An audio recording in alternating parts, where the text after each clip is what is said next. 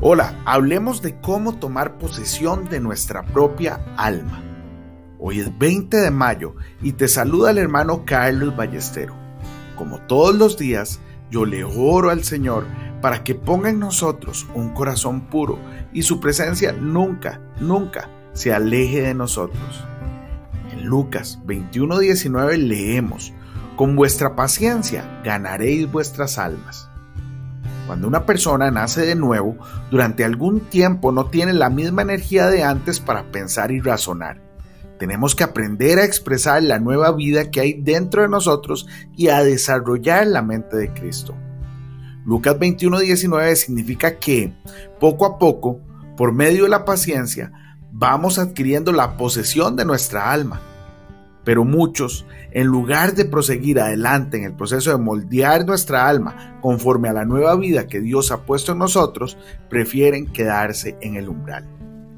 Fracasamos porque nos obstinamos en ignorar el camino que Dios nos ha abierto delante y achacamos al diablo cosas que en realidad son fruto de nuestra propia naturaleza, carente de disciplina.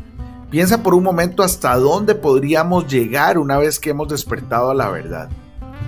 Existen ciertos asuntos por los cuales no necesitamos orar, por ejemplo nuestro estado de ánimo. El mal humor o el desánimo nunca desaparecerán con la oración, sino expulsándolos de nuestra vida. La disposición anímica casi siempre tiene su origen en nuestro estado físico y no en el moral. Debemos esforzarnos continuamente para no prestarle atención al temperamento o carácter en que nos encontramos como resultado de nuestra condición física y para nunca someternos a él ni por un instante. Tenemos que agarrarnos del cuello y darnos una buena sacudida.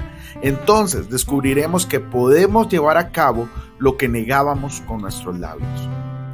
El problema con la mayoría de nosotros es que no lo queremos hacer. Recuerda que la vida cristiana es una vida de determinación y valor espiritual que se encarnan en nosotros. Hoy bendigo tu vida en el nombre de nuestro Señor Jesucristo. Amén y amén.